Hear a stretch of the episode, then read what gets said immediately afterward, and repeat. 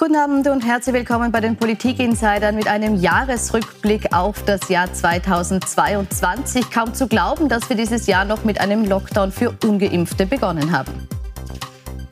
Der Jahresbeginn steht noch im Zeichen von Corona und der Impfpflicht, die am 5. Februar in Kraft tritt. Das Thema verliert aber schnell an Bedeutung, als am 24. Februar Wladimir Putin mit seinen Truppen in der Ukraine einmarschiert. Österreich nimmt aus der Ukraine Geflüchtete offen auf.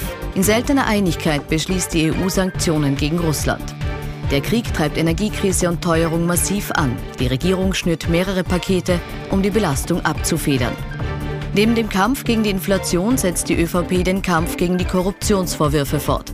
Der kurzvertraute Thomas Schmidt will Kronzeuge werden und sagt umfassend gegen mehrere ÖVP-Vertreter aus. Alexander van der Bellen wird trotz oder gerade wegen seiner zahlreichen Gegenkandidaten als Bundespräsident wiedergewählt. In Großbritannien verlässt Boris Johnson die politische Bühne. Die Queen stirbt im Alter von 96 Jahren. In den USA verlaufen die Midterm-Elections für die Demokraten besser als erwartet. Der Iran erlebt eine Revolution und Argentinien wird in Katar Fußballweltmeister. Am Ende eines bewegten Jahres ist Österreich mit seiner Regierung reichlich unglücklich. Nur mehr 27 Prozent der Befragten sind mit den amtierenden Politikern sehr oder eher zufrieden. Was ist da schiefgelaufen in Österreich im Jahr 2022? Darüber diskutiere ich heute mit meinen Gästen und begrüße euch herzlich Eva Linsinger. Sie ist stellvertretende Chefredakteurin des Profil und ganz frisch gekürte Innenpolitikjournalistin des Jahres. Herzlich willkommen und herzlichen Glückwunsch. Danke herzlich. Und Schönen guten Abend. begrüße den Kommunikationsberater Wolfgang Rosam. Guten Abend. Guten Abend. Frau Linsinger, wir haben es zuletzt gesehen, nicht mal mehr ein Drittel der ÖsterreicherInnen ist mit der Arbeit der Bundesregierung zufrieden. Was sind die Kapitalfehler, die da in diesem Jahr begangen wurden? Zuerst einmal gibt es natürlich eine Menge Krisen. Das ist jetzt kein Fehler äh, der Regierung. Dafür kann sie teilweise nichts, weder für den Ukraine-Krieg noch für die Folgen wie Teuerung, Energiekrisen. Wenn es einen Kapitalfehler gibt der österreichischen Regierung, dann ist es der Umgang mit den Korruptionsvorwürfen. Es mangelt an Willen zur Transparenz und auch an Willen zur Selbstreinigung. Das werden wir uns gleich im Detail noch anschauen. Auch an Sie so eingangs ganz allgemein die Frage, hat die Regierung in diesem Jahr irgendwas besonders richtig gemacht? Aha, das ist die Ausschließungsfrage. Das ist natürlich viel schwieriger zu beantworten, als was alles Sie falsch dürfen es auch noch umdrehen, wenn Sie die Frage so Nein, ich glaube, ich glaub, die, die, die, die Regierung hat zumindest ein Bemühen gezeigt, aber sie hat äh, einfach in der Kommunikation versagt und sie, sie gibt auch nicht den Eindruck des einigenden Regierens als Koalitionspartner wieder, was die Bevölkerung in ihrer Wahrnehmung wahnsinnig stört. Ist es diese Zerrissenheit, die man auch erlebt beim Zuschauen der Regierenden? Absolut, weil wenn man sich diese Krisen anschaut, dann will die Bevölkerung, dann erhofft und erwartet die Bevölkerung, sich so etwas wie Leadership, das Gefühl zu haben, dass da jemand die Situation im Griff hat oder sich zumindest ernsthaft und gemeinsam bemüht. Und wir erleben zu oft eine Kakophonie, zu oft ein, hm, der eine will das, dann wird es zerredet, dann gibt es Streitereien, dann gibt es wieder innerparteiliche Diskussionen. Diskussionen. Und das ist gerade in einer Krise besonders schwierig. Nehmen wir das Gegenbeispiel. Als Corona begann, da gab es ganz viel Unsicherheit in der Bevölkerung. Da wusste niemand wirklich, wo geht es hin. Aber da war die Regierung einig, hat den Eindruck ermittelt, vermittelt, man zieht gemeinsam an einem Strang und versucht gemeinsam die Krise so gut es geht zu bewältigen. Das fehlt in all diesen Krisen, trotz Einzelerfolgen, die es gibt bei diversen Paketen. Warum schafft man das jetzt nicht mehr? Also in zu Corona-Zeiten war es ja auch nicht so, dass man sich inhaltlich so in allem 100 Prozent einig war, aber man konnte zumindest eine gemeinsame Linie verkaufen. Warum geht das jetzt nicht mehr? Ja, Corona ist vorbei. Das ist natürlich, äh, da, da, konnte man nur an einem Strang ziehen. Äh, in der Sache Untersuchungsausschuss, Korruptionsverfolgung und dergleichen äh, zieht man nicht an einem Strang, weil der eine der Angreifer ist, der andere in einer permanenten Verteidigungssituation. Es hat auch die ÖVP explizit als, als größerer Regierungspartner ja eine Krise Krisenbewältigung nach der anderen, die kommen ja nicht mehr raus. Auch der aktuelle Kanzler hat seit einem Jahr nur Bilanz ziehen können, ich bin nur Krisenkanzler. Aber es ist richtig, man kann natürlich diese Krise besser bewältigen und äh, wie Eva Linsinger richtig sagt, Leadership ist hier gefragt. Und dieses Leadership äh, fehlt mir auch. Äh, ich denke, es muss mehr moderiert werden, es muss mehr an einen Tisch geholt werden. Die Oppositionsparteien sollten durchaus auch in die Pflicht genommen werden und nicht nur in ihrer oppositionellen, äh, von außen kritisierenden Rolle verharren dürfen. Mhm. Ist da auch der Opposition ein, ein, gewisser Vorwurf zu machen, dass sie eben aus diesem Kritisieren nicht rauskommen und sich auch zu wenig konstruktiv beteiligen? Das ist schon eine Hohlschuld der Regierung. Sowohl die Opposition als auch die Sozialpartnerschaft und wen es da sonst noch alles gibt, an Gremien mit an Bord zu holen. Es gibt Wirtschaftsforschungsinstitute etc. etc. Die können das aber nicht von sich aus machen. Das ist eine Hohlschuld der Regierung. Und natürlich ähm, auch die einzelnen Landeshauptleute spielen da eine Rolle. Auch die könnten mehr mehr an Bord geholt werden, dann wäre das eine Art ähm, Gemeinschaftssport und so ist es eine Art Einzelanstrengung, wo, wie der Herr Rosam eh gesagt hat, natürlich die Regierungsparteien dann noch untereinander kämpfen, weil es immer die zweite Ebene gibt der vielen, vielen Korruptionsvorwürfe, die das Vertrauen in die Regierenden und ganz besonders in die Regierungspartei ÖVP unterminieren. Darauf werden wir wahrscheinlich noch kommen. Aber da halte ich es für einen Kernfehler von, in dem Fall ÖVP-Obmann Karl Nehammer, dass er sich da nicht klarer distanziert differenziert, dass er da nicht Klarschiff macht. Immerhin wird auch gegen die ÖVP als Partei ermittelt. Wir schauen die Korruption gleich noch näher an. Ich möchte zunächst mit der Teuerung starten. Das ist so das Thema, wo äh, die Menschen natürlich am unmittelbarsten getroffen und betroffen sind, weil sie es jeden Tag wirklich auch beim Zahlen in der Geldbörse spüren. Jetzt äh, kann man sagen, viel an dieser Teuerung und an der Situation, in der wir stecken, ist der Zeit geschuldet. Der Ukraine-Krieg hat äh, das natürlich massiv vorangetrieben. Es ist aber auch der Tatsache geschuldet, dass man sich in eine unglaubliche Abhängigkeit Abhängigkeit von russischem Gas begeben hat und wir deshalb hier besonders ausgeliefert sind. Wird die Regierung, die jetzige Regierung, hier auch für etwas bestraft, was eigentlich frühere Regierungen verbockt haben? Ja, absolut. Ich glaube, wir die Beziehung mit der Gazprom und Russland und den Gaslieferungen zu Österreich hatten irgendwann einmal 50 Jahre Jubiläum vor zwei Jahren oder so. Also wir reden hier von fünf Jahrzehnten und in fünf Jahrzehnten hat man eigentlich sehr gut damit gelebt, sehr günstiges, sehr günstiges russisches Gas mit langfristigen Verträgen einzukaufen. Niemand konnte wissen, äh, dass der Herr Putin durchdreht und einen Krieg vom Zaun bricht und dass plötzlich alles ganz anders gilt. Was mich wahnsinnig stört, generell an jeder Debatte fast schon mittlerweile in unserem Land ist, äh, das hätte man alles wissen müssen. Jeder, jeder musste wissen, man, man, natürlich darf man, das wissen wir auch in der Wirtschaft, geht man kein Klumpenrisiko ein. Natürlich muss man sagen, wenn wir 90 Prozent vom russischen Gas abhängig sind, muss man schauen, das ist nie gut generell, auch wenn es billig ist und wenn Friedenszeiten äh, sind, dass man, dass man äh, Alternativen rechtzeitig einplant und um dieses Klumpenrisiko eben zu vermeiden. Das, das ist der Fehler, den hat man schon gemacht. Aber so hinten nach zu sagen, wir hätten uns mit den Russen nicht so anbiedern dürfen oder wir haben die Russen viel zu sehr äh, bei uns schalten und walten lassen, das halte ich für Makulatur. Also hinten nach zu sagen, ist natürlich alles leicht. Jetzt ist jeder jeder ein Putin-Freund, der nur irgendetwas an, an, an früheren russischen Beziehungen als normal befindet. Mhm.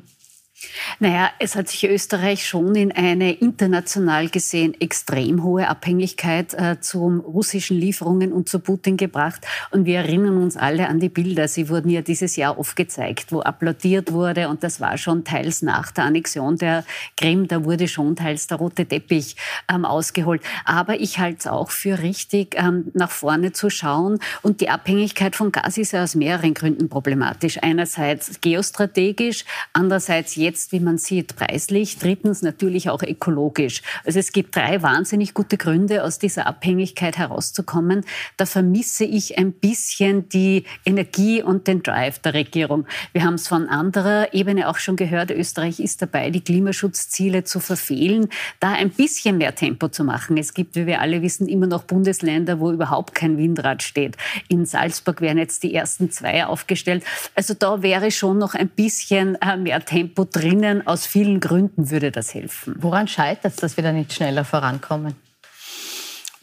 Na, wenn gerade die Windräder genannt werden, dann, dann, dann haben wir eine Doppelmühle. Auf der einen Seite ist die Grüne Partei sehr daran interessiert, die alternativen Energieformen zu fördern, äh, wie Windenergie. Auf der anderen Seite sind es dann die gleichen Grünen im lokalen Bereich, äh, die die UVP-Prüfung und, und die Bewilligungsverfahren in endlose Längen ziehen. Also es dauert ja Jahre, bis dann so ein Ding aufgestellt worden ist. Also sind es die und, Grünen, die es eigentlich Nein, nein sie, sie, die Frau Gewessler ist in einer Doppelmühle. Früher konnte sie sozusagen das kritisieren und, und, und, und, und die Prüfung Prüfungen ja durchaus äh, dementsprechend unterstützen. Jetzt ist sie in einer ministeriellen Verantwortung als Energieministerin und jetzt hat sie also sozusagen die Forcierung äh, voranzutreiben. Und das geht aber nicht immer so leicht, wenn man draußen am Land dann mit, mit den Grünen im lokalen Bereich oder mit den, mit den Umweltschützern redet. Aber Sie sagen, die Umweltschützer sind die, die blockieren. Nein, es sind nicht die Umweltschützer. Ich will nicht jetzt eine, das, das, das ist mir zu billig. Also es gibt das sind oft Nachbarn, ja. Der, der, der, muss kein Umweltschützer sein, der will halt das Windrad nicht auf seinem, auf seinem schönen Ausblick auf den Berg, den er gehabt hat, haben. Und, und hat aber in der UVP-Prüfung dann natürlich eine dementsprechende Parteienstellung.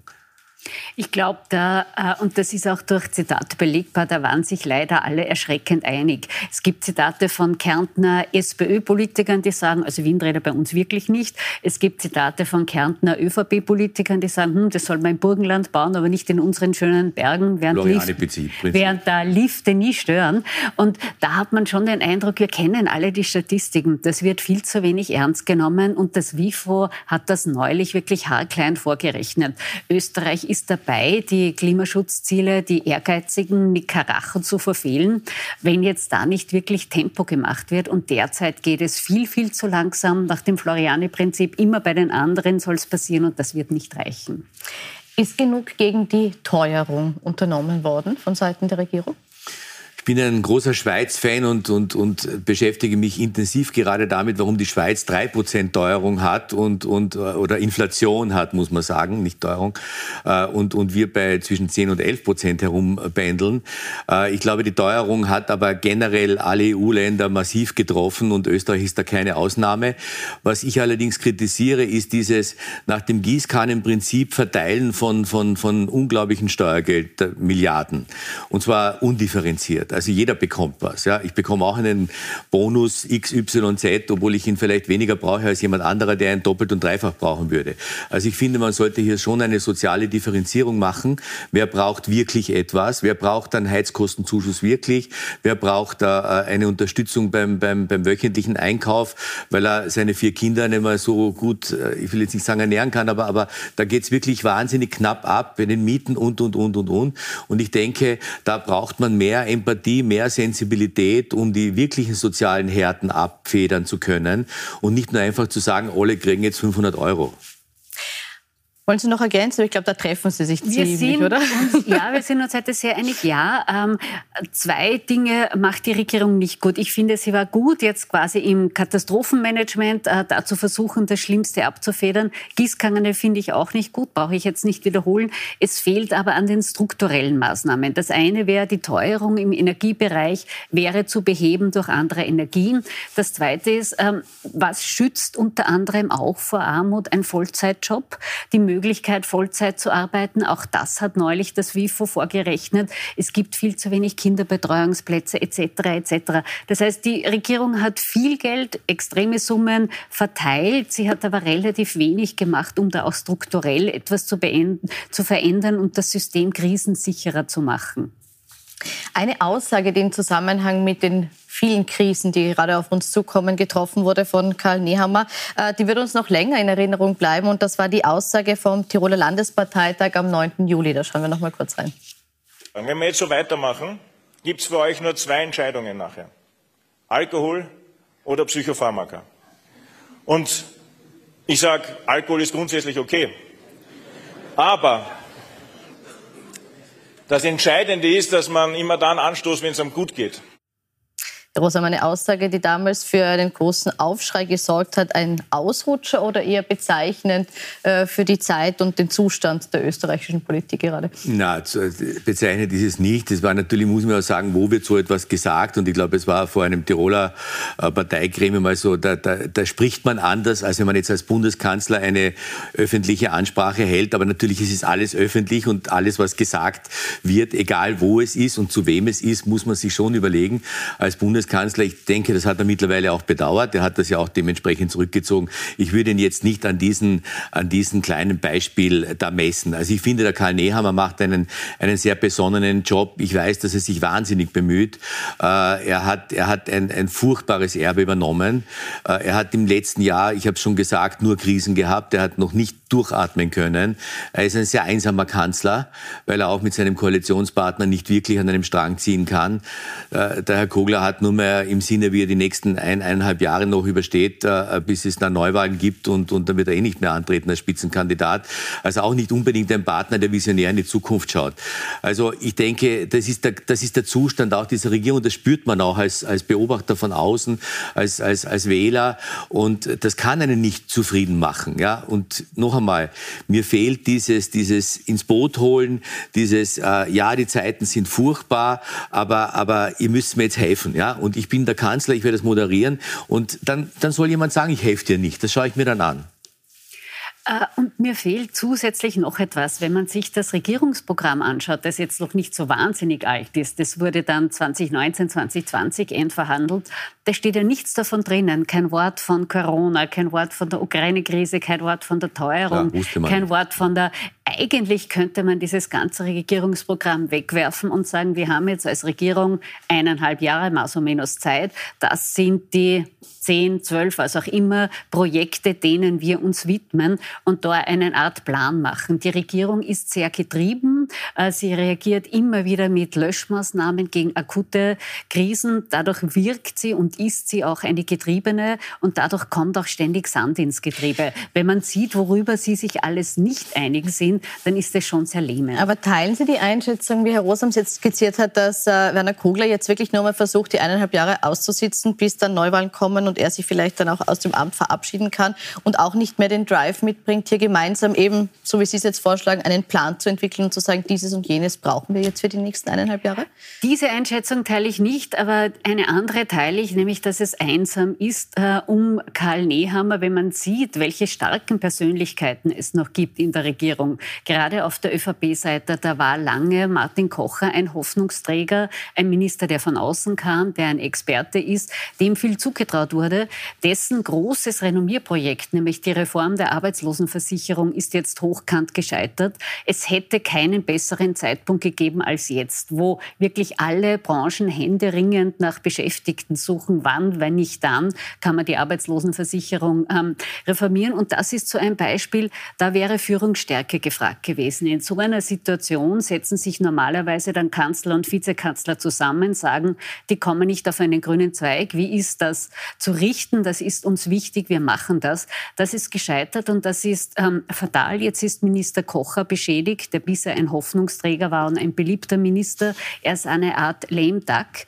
und ein großes Projekt der Regierung hängt. Und so geht es in vielen Dingen. Die Justizministerin hängt mit ihren Projekten, all die Transparenzprojekte hängen, das Erneuerbaren Ausbaugesetz hängt und vieles hängt, hängt, hängt. Und was weitergeht, ähm, das wäre aber jetzt gerade im Endspurt, im Finale der Regierung wichtig. Und da hat man den Eindruck, weder Nehammer noch Kogler sind in der Lage, den Karren da quasi jetzt nach vorne zu ziehen. Das würde ich gerne vertiefen. Ich glaube, Sie haben es beide nicht kapiert, noch nicht. Mhm. Äh, das, das, das Sie meinen jetzt Minute, hoffentlich Kogler und Nehammer und nicht uns. Ja, Kogler, nicht nein, Kogler, Kogler und Nehammer, also die Grünen und, und, und die ÖVP, dass, dass, sie, dass sie in diesen nächsten eineinhalb Jahren, und ich finde den Vorschlag, ein Regierungsprogramm neu zu schreiben für die nächsten äh, 18 Monate zum Beispiel, äh, sehr, sehr gut. Ich finde es auch notwendig, dann andere mit einzubinden, denn wir sind in einer, in einer massivsten Krisensituation, die noch lange nicht vorbei ist. Das erste Halbjahr 23 wird noch heftig werden und äh, es braucht niemand glauben, alles wird wieder tutti paletti und die Leute werden sich wieder beruhigen und dann werden die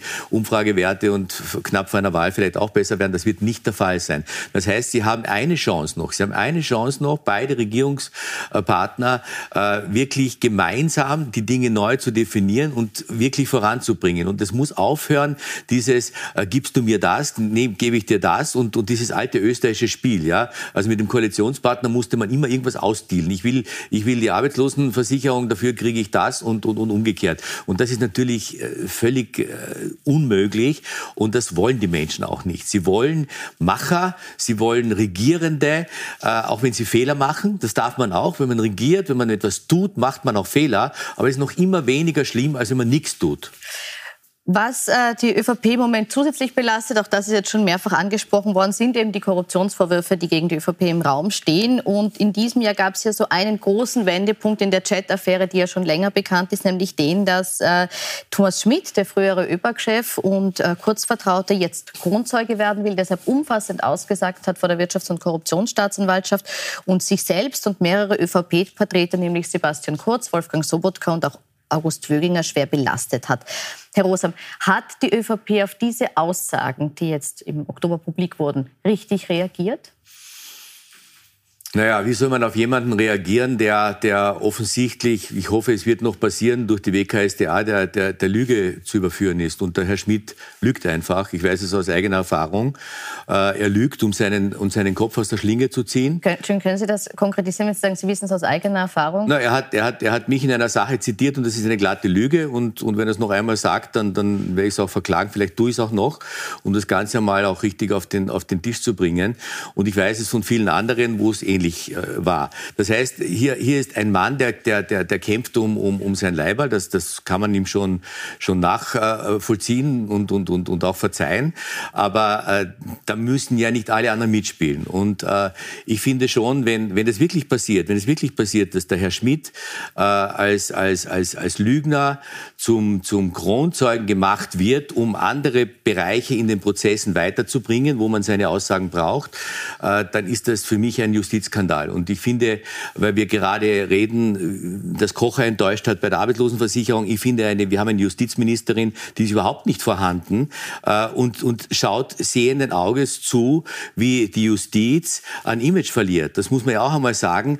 Äh, so wie derzeit ermittelt wird und, und, und wie derzeit agiert wird, das, also ich könnte mir nicht vorstellen, dass es in anderen Ländern der Fall ist. Und noch einmal, nur eine äh, Sache, äh, nein, das, den muss ich noch sagen. Das heißt jetzt nicht, das heißt jetzt nicht, dass ich irgendwas verharmlose verharmlosen will. Das heißt jetzt nicht, dass ich es nicht richtig und wichtig finde, Korruption aufzudecken. Das heißt es jetzt nicht, dass die WKSDA eine wahnsinnig wichtige Aufgabe hat. Ich kritisiere den Stil, den Arbeitsstil und die Vorgangsweisen. Das kritisiere ich. Ich würde mir das nicht anmaßen. Ich würde mir auch nicht anmaßen. Dafür haben wir die Justiz festzulegen, wer hat Recht, wer hat nicht Recht, was klar ist und was als Fakt feststeht. Würde Thomas Schmidt lügen, würde er ein hohes Risiko damit eingehen. Damit wäre nämlich sein Kronzeugenstatus perdu. Aber ähm, auf die ganze, Sie haben gefragt, hat die ÖVP etwas falsch gemacht? Ja. Ein Kernfehler der ÖVP war, neben so kleinen lächerlichen Aktionen wie ein Ex-Bundeskanzler nimmt nicht heimlich heimlich ein Telefonat auf. Das ist ja wie in einem schlechten Film. So etwas schadet ja auch allen. Aber der große Kernfehler war, die ÖVP und der neue ÖVP-Obmann Karl Nehammer hätte sich hinstellen müssen, müsste sich hinstellen und sagen, es gibt schwere Verdächtigungen im Raum. Wir müssen nicht warten, bis die Justiz etwas tut. Es gibt auch so etwas, eine politisch-moralische Verpflichtung.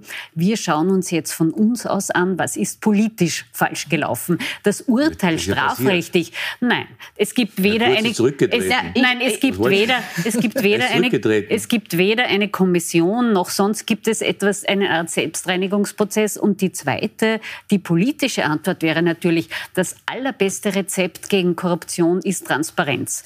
Und bekanntlich hat Österreich noch immer sein Amtsgeheimnis hat immer noch kein Informationsfreiheitsgesetz. Also da wirklich Durchlüftung auf allen Ebenen dann tut man sich sehr sehr viel schwerer. Dann wären all diese bizarren Studien im Finanzministerium Ministerium, wer ist welches Tier, bla bla bla, gar nicht möglich gewesen. Und diese politische Antwort, die beide Regierungsparteien hätten geben müssen, auch die steht noch aus. Also das sehe ich wirklich überhaupt nicht so. Also die politische Verantwortung äh, ist übernommen worden.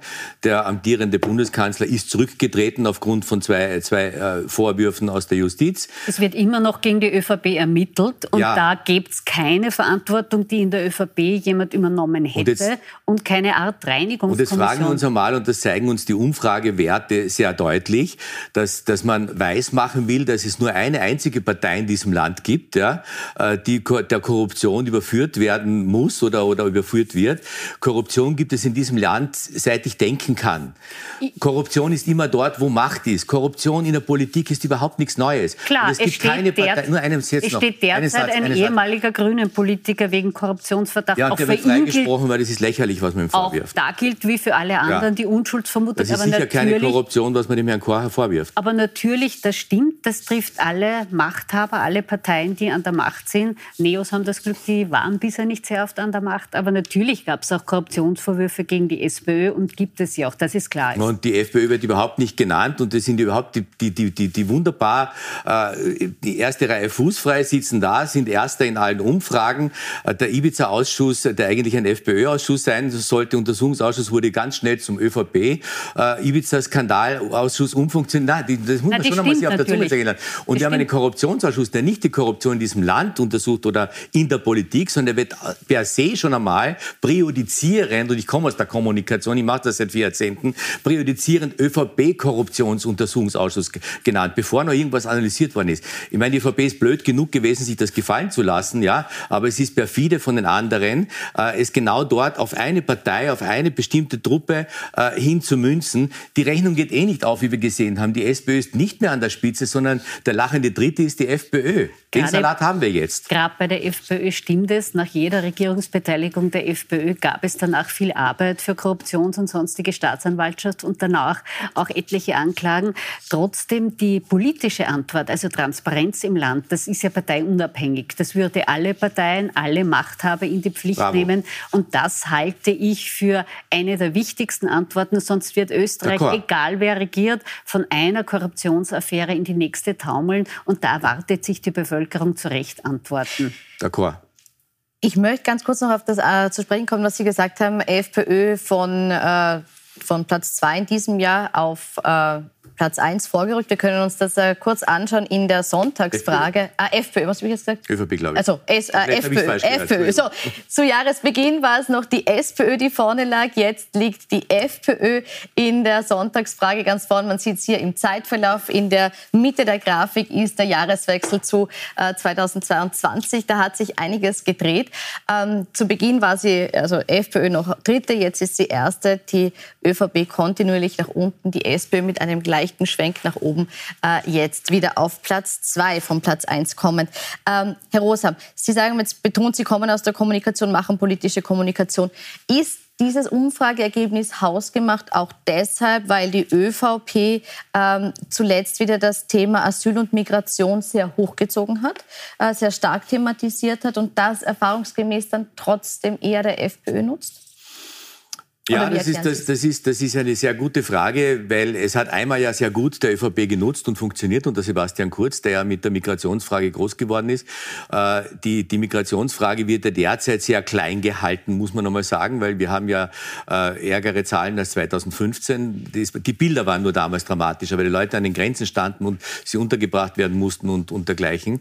Äh, aber es ist sozusagen schon nachvollziehbar, dass die Leute sagen, nach dem Weggang von Kurz, äh, warum gehen wir zum Schmiedel und machen wir doch gleich beim Schmied, weil die FPÖ, und das war ja äh, Kurz Masche damals und, und sein, sein politischer Schachzug, die FPÖ damals zu entzaubern und ein, ein, ein FPÖ-Thema zu seinem Thema zu machen, nämlich die Migration. Damit ist er ja groß geworden und damit, die, die FPÖ war ja damals, bevor Kurz kam, schon Erster in Wien und im Bund. Das, das vergisst man so schnell. Jetzt ist die FPÖ wieder dort und, und hat sozusagen ihr Kernthema auch wieder an sich gezogen. Aber warum ist es der ÖVP nicht gelungen, äh, dieses Thema bei sich zu halten? Zu Sie haben ja spät. gesagt, es ist äh, zu spät gekommen. Sebastian äh, Kurz nicht- eine Zeit lang gut gelungen. Entschuldigung, zu spät gekommen, nicht, nicht, nicht, nicht permanent äh, darauf hingewiesen. Äh, dazu muss man auch sagen, äh, medial han, haben da viele auch nicht, nicht mehr mitgespielt, weil jeden Tag sozusagen ein Migrationsthema und Flüchtlingsthema zu, zu bringen, wird man auch müde. Also es ist, es ist in den Städten, dort, wo man, wo man, wo man, wo man äh, mit Migration lebt, aber die Migration nicht, nicht, nicht so, also wie jetzt in Grenzgebieten zum Beispiel am Land, wo, wo schnell einmal, wenn da 200 Flüchtlinge äh, untergebracht werden müssen, da wird ja das Ortsbild wird gleich alles verändert und da gibt es ja auch massivste Proteste. Das kriegen wir zum Beispiel in Wien lebend nicht so massiv mit. Wir leben mit, mit, mit In sehr vielen Migranten ohnehin, aber am Land draußen ist das Bild ein ganz anderes und, und dort wird es auch dramatischer gesehen. Und nur einmal, das war seinerzeit eines der Assets der ÖVP und, und von, von Sebastian Kurz. Das ist der ÖVP abhanden gekommen. Das Thema ist wieder dort gelandet, wo aus FPÖ-Sicht es hingehört, nämlich bei der FPÖ. Und die FPÖ profitiert natürlich davon. Und bei der ÖVP kommt noch etwas dazu. Äh, Das war, äh, wie Sie sagen, einer der Punkte, wo Sebastian Kurz elektrisieren konnte. Viele Menschen haben ihm damals geglaubt und vertraut. Nur, das ist jetzt sieben Jahre her. Mittlerweile hätte die ÖVP liefern müssen. Man kann nicht immer nur sagen, ich will ein Problem anpacken. Sie ist Kanzlerpartei, sie stellt den Innenminister, sie stellt die Europaministerin etc. Die Balkanroute ist aber sperrangelweit offen. Es kommen wieder jede Menge äh, Migranten. Das Thema ist auf EU-Ebene nicht gelöst. Also die ÖVP kann jetzt nicht mehr fordern und verlangen. Die ÖVP müsste jetzt liefern. Und das ist eines der Probleme, warum sie nicht punkten kann. Weil es ist schon okay, ähm, quasi der EU zu drohen, aber die ÖVP-Minister sitzen in allen EU-Ministerräten. Man hätte da etwas machen können. Nein, in der EU. Ich muss Sie leider unterbrechen. Ja. Wir sind leider schon über der Zeit. Ja. Ich hätte gern noch weiter diskutiert. Vielleicht fangen wir im neuen Jahr damit an und machen weiter. Ich bedanke mich bei Ihnen für die Diskussion. Hier im Anschluss gibt es jetzt gleich ähm, ein Interview mit Boris Becker. Mein Kollege Steven Gettchen hat den ehemaligen Tennisstar unmittelbar nach seiner Haftentlassung interviewt. Er berichtet sehr offen aus seinem Leben. Ich wünsche gute Unterhaltung.